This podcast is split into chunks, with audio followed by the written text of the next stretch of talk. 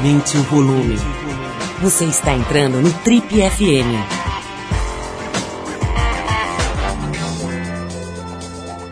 Oi, eu sou o Paulo Lima e a gente está começando agora mais um Trip FM, o programa de rádio da revista Trip. Já são mais de 30 anos no rádio brasileiro. Bom, no programa de hoje a gente conversa com uma figura interessantíssima, o Lama Michel Rinpoche. O Lama Michel, para quem não sabe, é um jovem brasileiro hoje com 34 anos, que aos 5 foi identificado pelo mestre dele, o Lama Gangshen, como a reencarnação de um grande sacerdote budista. Aos 12 anos, o Michel, ainda moleque, trocou a confortável vida de adolescente de classe média alta em São Paulo pela austeridade total da vida no monastério lá no Tibete. Depois de muito estudo e de muita prática espiritual e dedicação, o Michel se tornou não só um monge budista, mas um lama, um mestre, aquela figura que dentro do budismo tem a responsabilidade de transmitir os ensinamentos daquela filosofia. O Michel tem uma, uma, um pensamento, uma visão de mundo, uma, uma forma de se expressar muito interessantes e vem hoje aqui contar um pouco dessa trajetória dele para a gente e falar sobre a transformação pessoal e social, sobre a meditação, sobre a tecnologia também, os aplicativos de celular, como é que é a visão budista dessa loucura toda aí da, da tecnologia, né? Além disso, ele vai revelar também como é que, como é que a gente deve fazer para se manter em paz em meio a uma vida caótica, né, que todo mundo leva nas cidades grandes especialmente. Uma conversa bem boa hoje aqui no Trip FM com o Lama Michel, que também é um dos homenageados desse ano do Prêmio Trip Transformadores, e o personagem da entrevista de Páginas Negras da revista Trip de setembro, que você ainda pode encontrar nas bancas aí do Brasil todo. Bom, e falando em Trip Transformadores, a gente abre o Trip FM com Caetano Veloso. O Caetano está comemorando 50 anos de carreira, cinco décadas de composições absolutamente maravilhosas.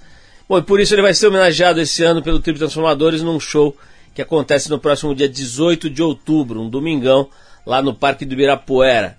O show acontece no Auditório Ibirapuera, mas com o palco voltado para a área externa, para o parque e a entrada é absolutamente gratuita. A gente está esperando bastante gente lá para acompanhar esse show. A gente está pedindo é de graça, a gente está pedindo só para quem for, para que leve um livro ou vários livros infanto-juvenis, infantis, que serão doados para a ONG Social Skate. A gente espera vocês então no dia 18, muita gente boa, vai ter Jorge Maltner, vai ter Karina Abur, vai ter Paulo Ricardo, vai ter dezenas de artistas ali fazendo as melhores músicas da, dos 50 anos de carreira do Caetano Veloso. O Jardim Macalé já confirmou também. Vai ter Fafá de Belém, uma, uma escalação bastante eclética, muito boa, que vai certamente gerar um espetáculo maravilhoso. Bom, então a gente espera vocês dia 18 e para ir já dando uma esquentada, a gente vai com o próprio Caetano e a faixa clássica, linda, beleza pura. Depois da música, a gente volta com esse papo sobre espiritualidade, budismo, meditação, tecnologia, celular. Tudo isso hoje aqui com o Lama Michel Rinpoche.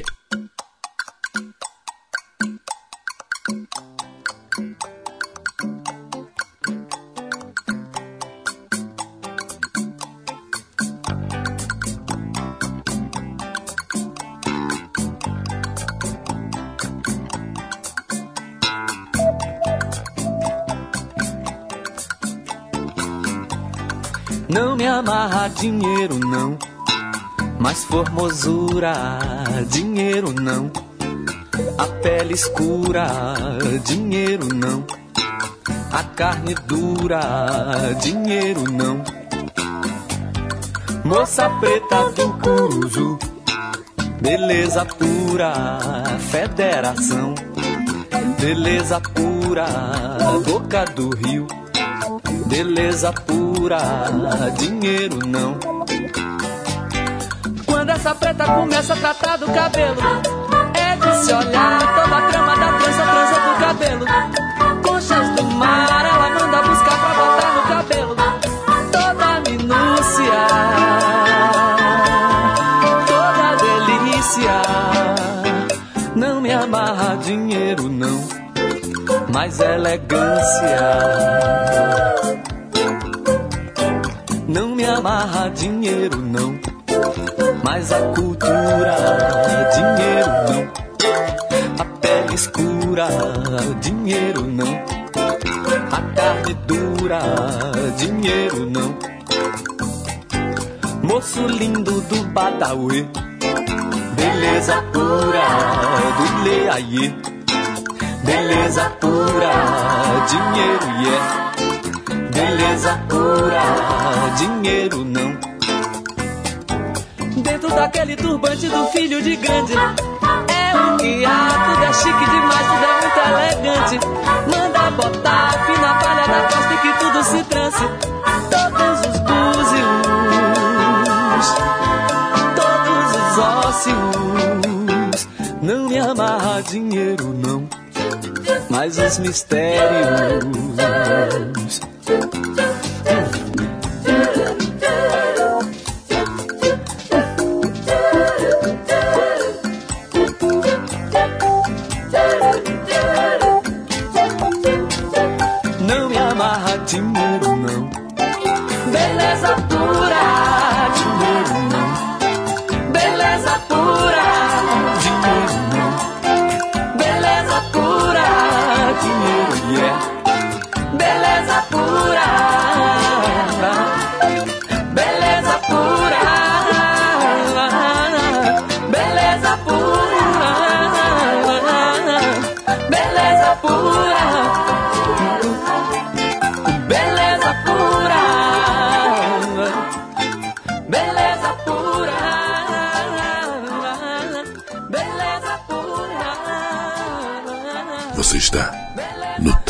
FM.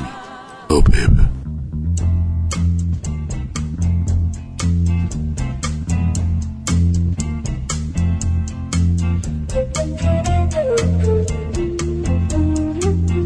Estamos de volta com o Trip FM como eu anunciei no começo do programa, hoje a gente conversa com o mestre budista, o Lama Michel Rinpoche. Essa entrevista foi feita pelo diretor do Trip TV, o Diógenes Muniz, e uma versão editada dela vai ser exibida no nosso programa de TV, o Trip TV, que rola segundas e quartas, a uma e meia da manhã lá na Band. Bom, mas hoje aqui no nosso programa de rádio, Trip FM, você tem a chance de escutar esse papo na íntegra. E para abrir a conversa, o Lama Michel conta como é que foi o primeiro contato dele com o budismo, como é que a coisa toda começou. Eu conheci o budismo quando eu tinha volta de 5 anos, aqui no Brasil. Quando meu mestre Lama Ganche Rinpoche veio pela primeira vez ao Brasil. E desde aquele momento, na verdade, eu sempre senti uma conexão forte com o budismo. Meus pais se tornaram budistas, começaram a seguir o budismo. E por volta de 11, 12 anos, tentando fazer uma longa história bem curta, eu comecei a me fazer certas perguntas, que eram o que, que eu estou fazendo aqui? Para que, que serve tudo aquilo que eu estudo, tudo aquilo que eu faço, matemática, geografia, inglês, português, etc, etc. E a única resposta que na época eu encontrei foi: eu estudo tudo, tudo isso para que eu possa me formar e, se tudo der certo, conseguir um trabalho que eu goste e ganhe bem. Eu comecei a olhar à minha volta, vi várias pessoas que tinham dinheiro, uma boa carreira e tudo mais, e não é que me pareciam pessoas tão felizes assim. E cada vez que eu olhava para o meu mestre, o Lama Ganti, eu via ele uma pessoa feliz, estável, satisfeita. Aí eu disse: esse é o exemplo que eu quero seguir. Então foi isso que me deu a maior força para seguir. Mais do que a vida monástica em si, é dedicar minha vida para o desenvolvimento espiritual através do budismo. Bom, uma coisa bem importante nessa trajetória do Lama Michel é que nesse caminho aí de desenvolvimento espiritual, ele teve também que seguir para o Tibete e viver uma vida monástica. A gente quis saber como se deu essa decisão importante na vida de um garoto, né? Essa decisão que eu tomei de ir ao monastério foi com 11, de 11 para 12. Eu fui para o monastério com 12 anos.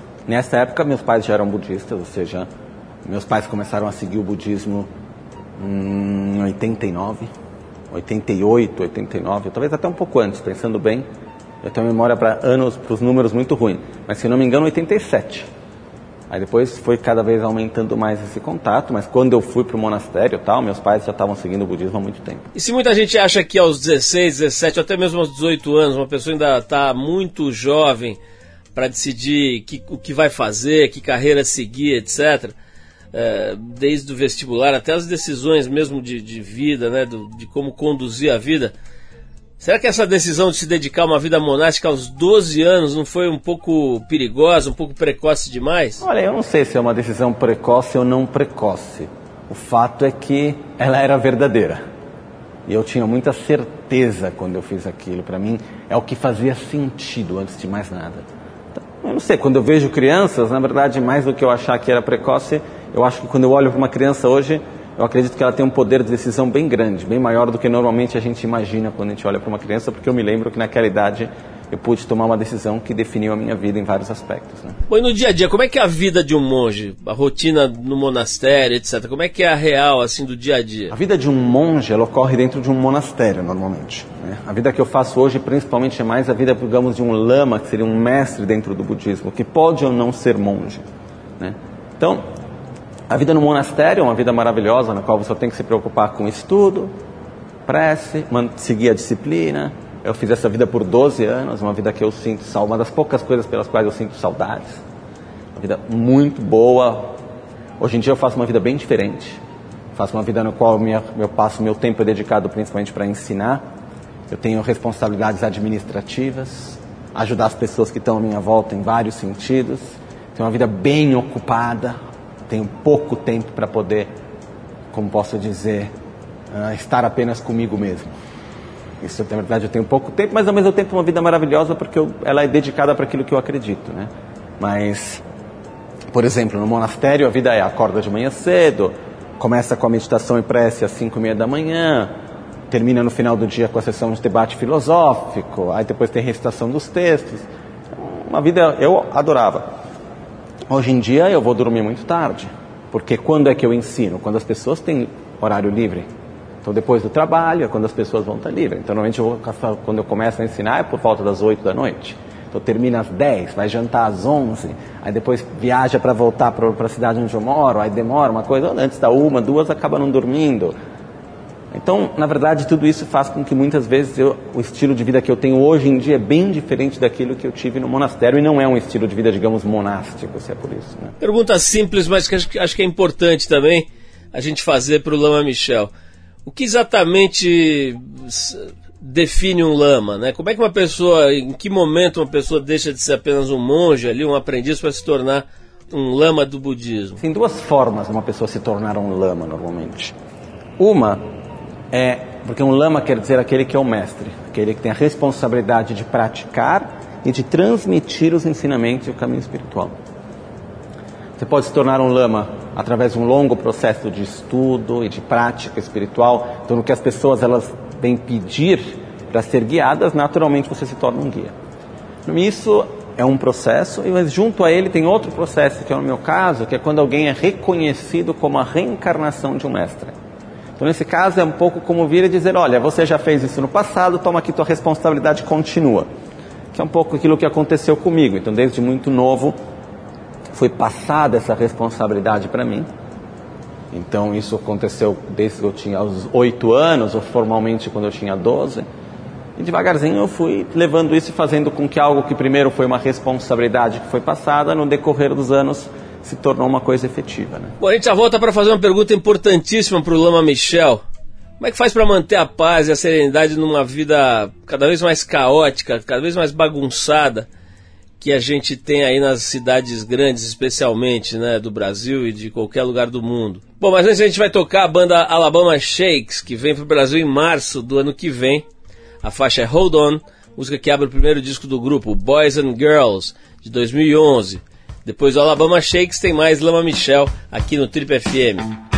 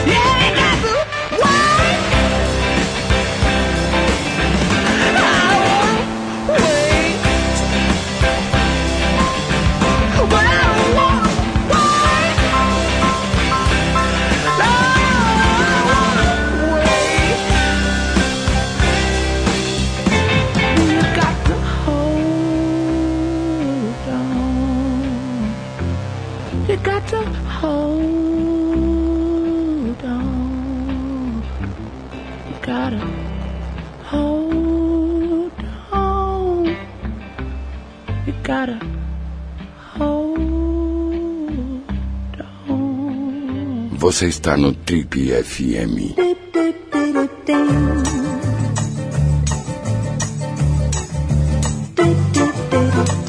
Estamos de volta com o Trip FM hoje conversando com o mestre budista Lama Michel Rinpoche. Bom, para abrir esse bloco, o Lama Michel conta o que a gente pode fazer para manter um pouco de paz, de, de serenidade nesse, nessa vida completamente caótica, cada vez mais, né, das grandes cidades aí do mundo. Acho que a primeira coisa é importante a gente entender que a nossa felicidade ela vem e depende antes de mais nada de nós mesmos.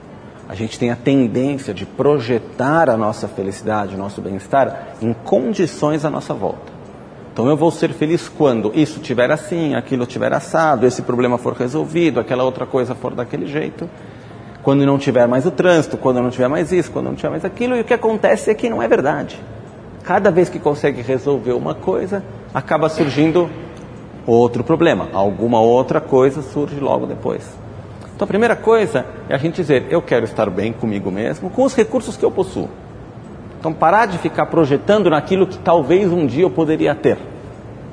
Estou aqui, estou aqui. Tem trânsito, tem trânsito. Vamos lidar bem com o trânsito. Pega, coloca. A gente, por exemplo, tem muitas as aulas de filosofia, de budismo que eu dou que as pessoas ficam escutando no trânsito. Várias vezes pessoas já vieram falar: olha, o melhor momento do dia para mim hoje em dia é quando eu estou no trânsito escutando os ensinamentos, porque consigo me concentrar e estou bem. Mas uma das coisas que ajuda muito é parar a atenção, ou seja, a gente cria uma necessidade normalmente de ter alguma distração externa. Quando a gente consegue simplesmente parar de buscar distrações externas por alguns minutos e respirar, observar a nossa própria respiração e ver que o maior recurso de bem-estar, de paz, se encontra dentro de nós, aí a gente devagarzinho vai começando a sentir esse gosto, que isso é possível. Então, poder no dia a dia, só que tem uma coisa, para a gente conseguir desenvolver um estado de paz, de equilíbrio, de satisfação, tem que trabalhar para isso. Tem que colocar esforço. Não existe nenhuma receita, olha, faz isso, isso, tá aqui, foi. Compra esse pacote aqui, um aplicativo, alguma coisa, vai dar tudo certo. Não é assim. Tem que colocar esforço, dedicação no dia a dia, dedicar espaço interior, dedicar tempo para isso. Aí a coisa acontece. Qual será que é a fórmula para lidar com essas distrações externas? Hoje a gente é bombardeado completamente por todos os lados, por todo tipo de coisa para chamar atenção, né? As distrações. Principalmente aquelas que chegam através dos, dos smartphones, né? Que estão em qualquer lugar, em todo lugar e todo o tempo. Será que hoje ficou mais difícil se concentrar ou sempre foi Eu difícil? não sei se hoje é mais difícil ou se é mais fácil. Hoje em dia a gente tem um acesso muito maior para a informação. Então, querendo ter acesso a qualquer informação, isso é rápido. Quer aprender a meditar? Vai lá no YouTube e tal, tem vários vídeos, faz uma coisa que você tem acesso com mais facilidade. Porém, esse, essa quantidade tão grande de informação que a gente tem, ela acaba muitas vezes ficando num nível mais superficial. Então, isso faz com que dificilmente a gente pega uma informação que a gente recebe e vai a fundo nela. A gente fica pulando sempre de uma informação para outra. Então, isso faz com que a gente tenha uma distração maior efetivamente. A gente acaba criando uma dependência, a gente vive numa dependência pelo estímulo externo. Isso é difícil. Então chega em casa, tem que ligar a televisão, acorda, tem que ver o telefone, o que está acontecendo, cadê o mundo, né?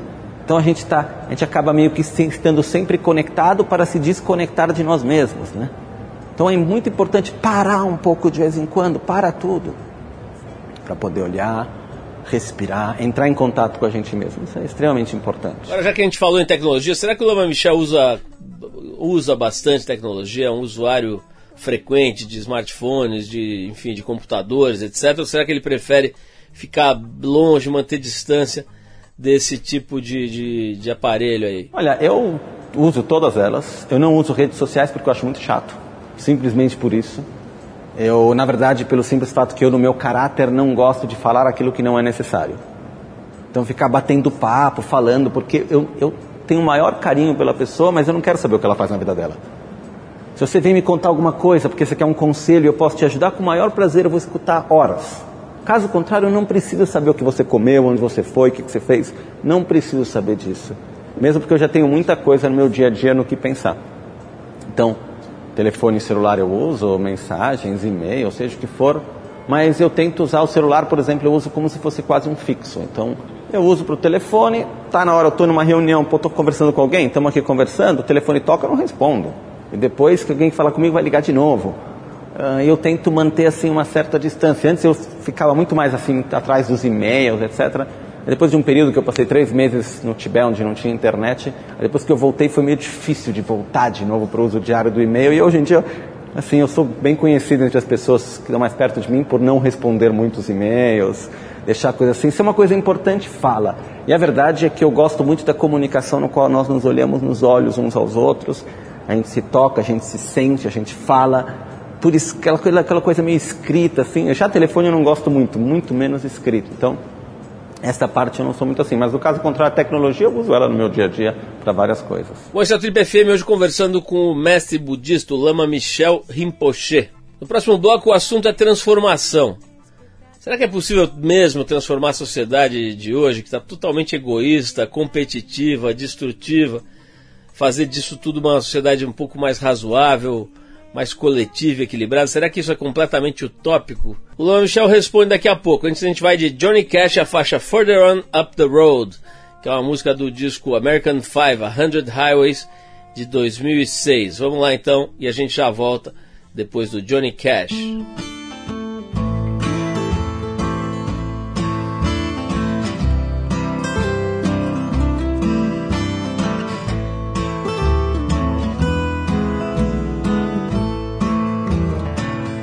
Where the road is dark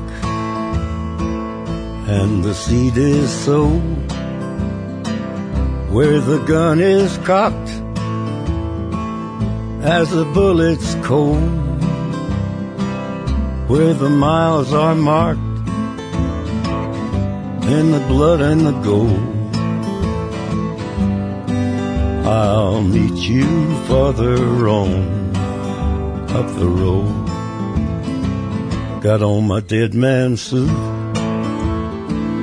and my smiling skull ring, my lucky graveyard boots, and a song to sing. I got a song to sing. It keeps me out of the cold. And I'll meet you further on up the road further on up the road, further on up the road, where the way is dark and the night is cold. One sunny morning we'll rise, I know, and I'll meet you farther on up the road.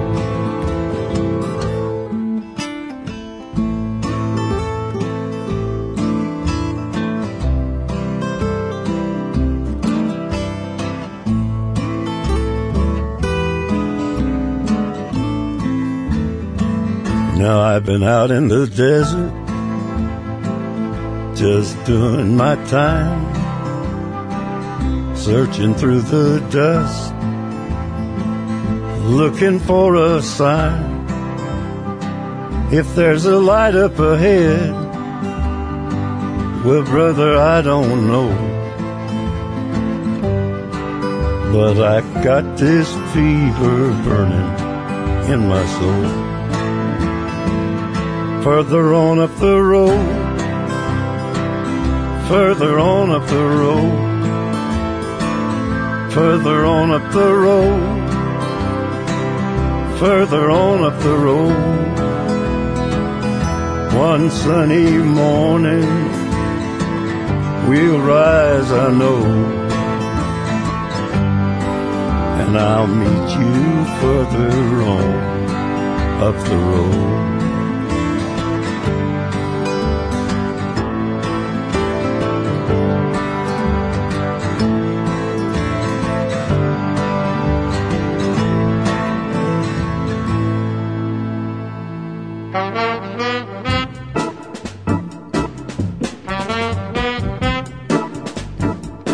Volta com o Trip FM como eu anunciei no começo do programa, hoje a gente conversa com o mestre budista, o Lama Michel Rinpoche. Bom, nessa próxima parte da conversa, o Lama Michel conta qual a maior barreira para a gente alcançar esse estágio de um pouco mais de justiça, de equilíbrio para a sociedade. Vamos ouvir. O maior inimigo da cultura de paz, eu acho que antes de mais nada é o egoísmo. É a obsessão pela autogratificação. É a nossa incapacidade de ver o outro e de respeitar a felicidade do outro tanto quanto respeitamos a nossa própria.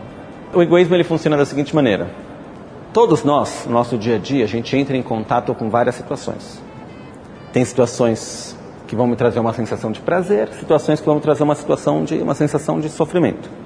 Quando a gente tem uma sensação de prazer, a gente gera atração por aquilo.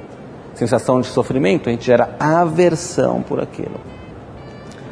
No que acontece quando eu tenho aversão? A aversão ela vai se transformar em raiva, ódio, rancor, violência e assim por diante. Se a gente for observar, não existe nenhuma atitude, a raiva, o ódio, a violência como resultado dessas emoções destrutivas que a gente tem, a ganância e tudo mais, que não esteja nascendo antes de mais nada nessa obsessão pela autogratificação, nessa falta de respeito pelo outro, nessa falta de amor pelo outro e pelo todo. Isso eu acho que é o maior inimigo, se a gente puder assim dizer, da cultura de paz.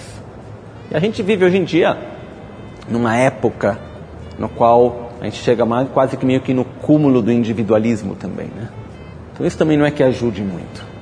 Então acho que a gente precisa entender que egoisticamente falando, pensando no nosso próprio bem-estar, é muito melhor ser altruísta. E aí, como é que a gente faz para reverter esse quadro onde a gente se enfiou aí, onde a gente se encontra hoje? É, vamos ouvir o Lama Michel que tem um, um, um, lado bastante pragmático, assim, quais serão os primeiros passos aí para essa para essa reversão do quadro? Eu acho que para que uma sociedade possa se tornar uma sociedade pacífica, por exemplo, como no Brasil, as mudanças elas são a longo prazo. Elas não são a curto prazo, um dia para o outro, aqui fez aquilo. Eu acredito, por exemplo, que a situação de violência que a gente vive hoje no Brasil, ela é resultado de escolhas que foram feitas nos últimos séculos. É resultado do fato que o Brasil foi um dos últimos países a abolir a escravidão, que criou toda essa disparidade social enorme no qual a gente vive, que cria esse, essa, esse ódio, essa dificuldade que existem nas várias classes sociais, que acaba gerando a violência na qual a gente vive e todo o resto. Então, a solução para isso, ela é através da educação é através do respeito, é através de aprender a valorizar aquilo que é o bem comum. E esse é um processo longo. Eu acredito para que a gente veja uma verdadeira mudança no Brasil, a gente tem que mudar o caminho, a direção que a gente está. Tem que investir principalmente na educação, no respeito do bem comum, isso que eu acho que é extremamente importante, em ter uma inclusão social de todas as partes da sociedade, a gente viver como uma sociedade, como somos na realidade, aprender a valorizar aquilo que é o bem comum, que hoje em dia eu, eu vejo pouco disso muitas vezes. E através disso, talvez a gente consiga ver uma mudança concreta, se a gente for nessa direção, daqui a 30 anos, 50 anos. Será que o Lama Michel acredita mesmo nessa transformação? Será que ele é otimista em relação ao futuro da nossa sociedade? Né? Hoje em dia, você abre o jornal, você tem a impressão que a gente está realmente indo para um buraco bem fundo. Vamos ouvir a opinião dele. Eu acho que o que me faz ser uma pessoa otimista é acreditar no ser humano. É acreditar que a gente tem um grande potencial de transformação. E que a gente consegue verdadeiramente mudar o caminho das coisas. Eu acho que a gente tem um potencial efetivamente muito grande. Quando eu penso em cada indivíduo, quando eu olho para cada pessoa, eu sou muito otimista. Porque eu vejo que cada um de nós tem um potencial enorme. Quando eu olho para o todo, a coisa fica mais difícil. Então, a resposta é: no fundo, eu sou otimista. Porque o todo só existe através do indivíduo. E quando a gente olha para cada pessoa, a gente vê que cada um tem um grande potencial de mudança, tem um grande potencial de transformação, tem um grande potencial de ser uma pessoa que seja um agente para a paz efetivamente. Alguns têm que trabalhar um pouco mais, outros um pouco menos, mas todos nós temos esse potencial. Então, nesse sentido, eu sou otimista. Será que o Lan Michel tem a dizer para as pessoas mais pessimistas? Primeira coisa, eu acho que a gente tem que, para que a gente possa ser otimista, a gente ao mesmo tempo tem que ter os pés no chão. E entender que otimismo não quer dizer que tudo vai dar bem. Dentro do meu otimismo, eu não acredito que o mundo vai ser um mundo perfeito amanhã. Temos problemas e sempre vamos ter. Temos conflitos e sempre vamos ter. Mas é possível ser de uma forma melhor do que como está hoje. Então, uma pessoa que ela é pessimista, a primeira coisa é dizer muito bem. Vamos ver as coisas que não estão bem? Vamos vê-las. Mas vamos também abrir os olhos e ver as coisas que estão bem? Vamos ver onde que tem o potencial da mudança? Então, sair um pouco de uma visão talvez utópica demais, porque uma pessoa que é pessimista muitas vezes é porque ela tem uma visão idealizada demais do que seria algo bom. Então, se ela traz uma visão do que é algo bom um pouco mais para a realidade, aí isso muda. Vamos fazer uma pausa na nossa conversa de hoje com o Lama Michel para ouvir o grupo norte-americano Death Cab for Cutie. A faixa é Good Help, do disco Kintsugi, lançado em março desse ano. No próximo bloco, o Lama Michel volta para rever alguns momentos difíceis que ele passou durante a sua vida monástica e falar sobre os aplicativos de meditação, né? Agora tem isso no celular. Vamos lá.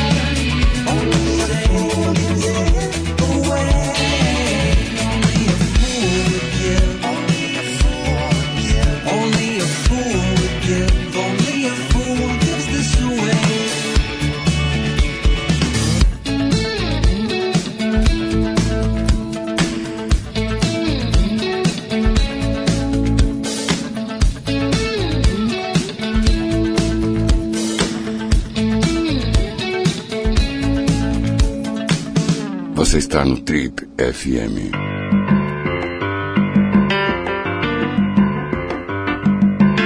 Estamos de volta com o Trip FM hoje conversando com o mestre budista Lama Michel Rinpoche. Bom, tendo, escolhido esse caminho aí da vida monástica, muito jovem, né, com 12 anos de idade, será que o Lama Michel chegou em algum momento a pensar em desistir, em pular fora dessa, desse caminho? Não.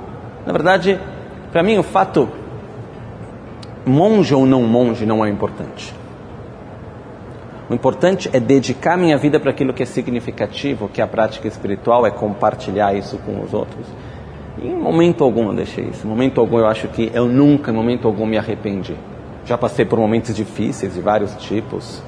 Porém, esse é um ponto que para mim sempre foi um porto seguro, assim, sempre foi uma coisa que o Dharma, como se diz no budismo, que é o caminho espiritual, meu mestre, essa, a escolha que eu fiz, isso é algo para mim que nada até hoje me mostrou, me deu alguma ideia que seria melhor deixar isso, de forma alguma. Qual será que foi o momento mais difícil da, da vida e da trajetória do Lama Michel? Acho que o momento difícil, mais difícil que eu passei até hoje foi, mas porém muito importante, eu acredito que os momentos difíceis são extremamente importantes. Foi o momento no qual eu tive que fazer a distinção clara para mim entre espiritualidade, religião e instituição religiosa. São três coisas diferentes.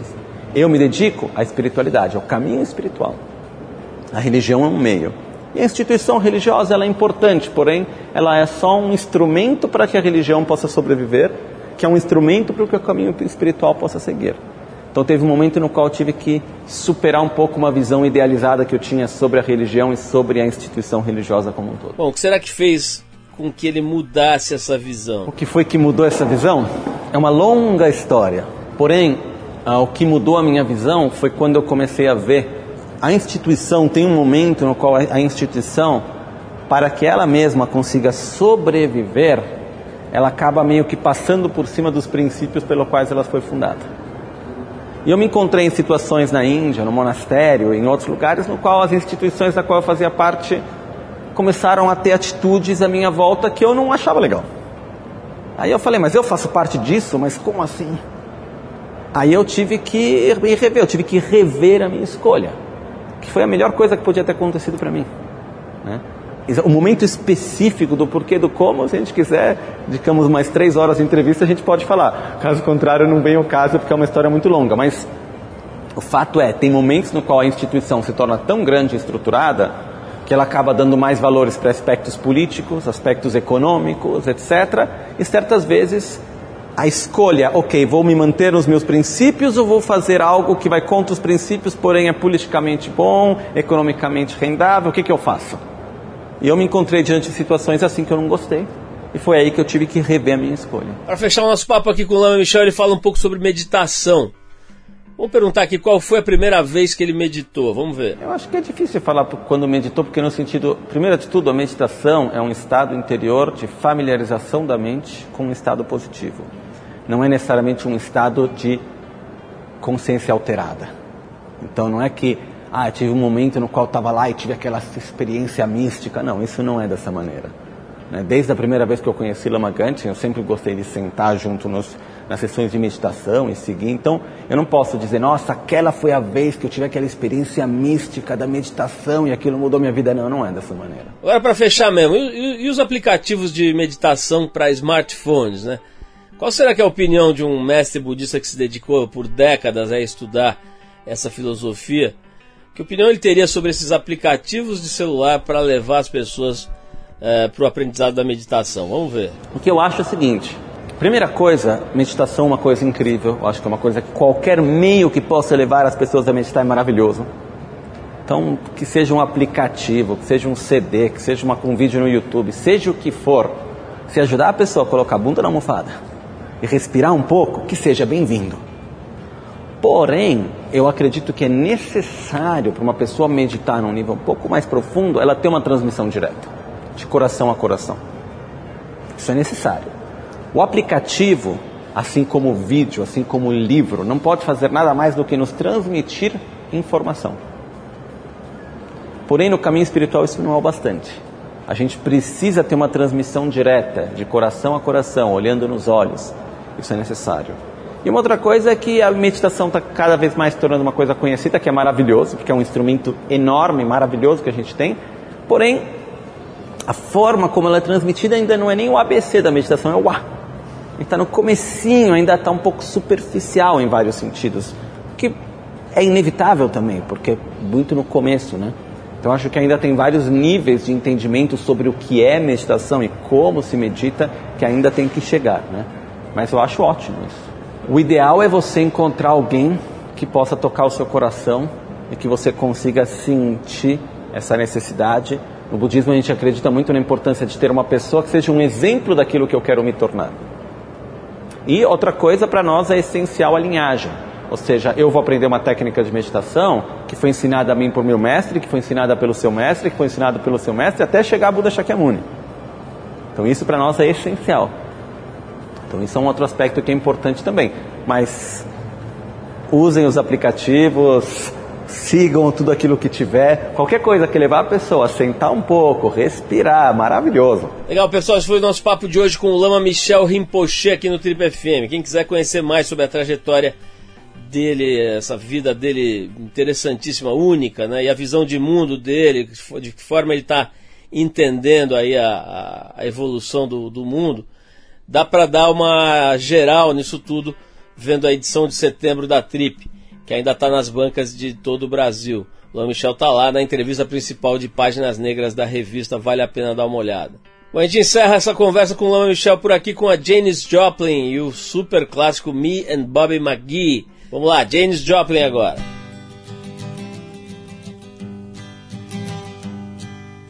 Busted flat in Baton Rouge waiting for a train, and I was feeling near faded as my jeans.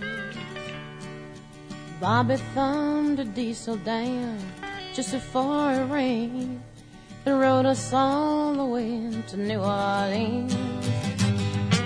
I pulled my harpoon out of my dirty red bandana. I was playing soft while Bobby sang the blues. Windshield wipers slapping time. I was holding We sang every song that Javi knew.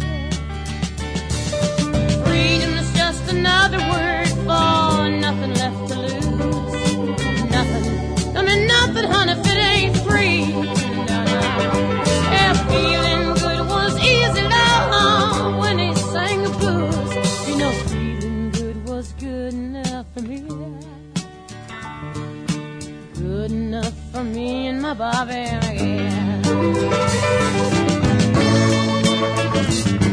From the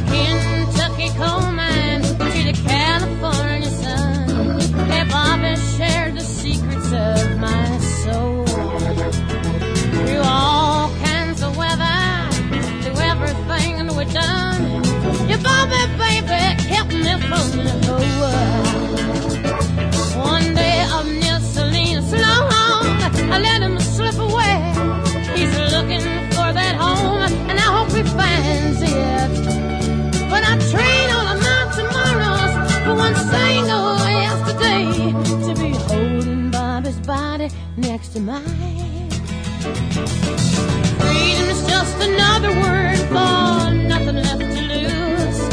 Nothing. That's all that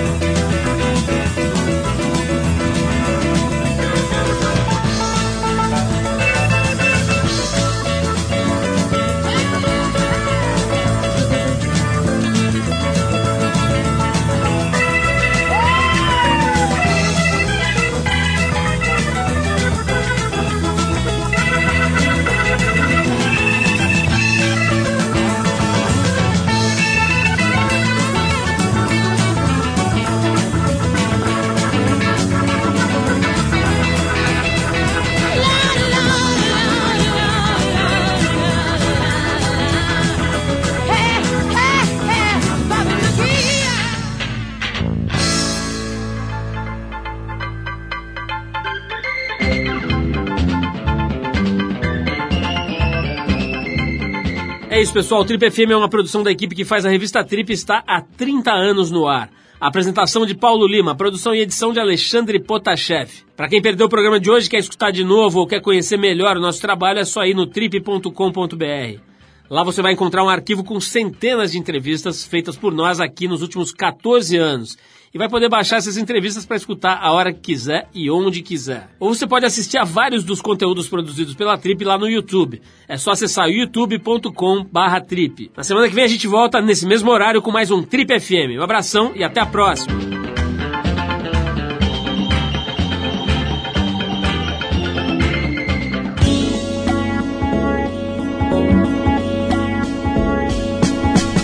Você ouviu Trip FM.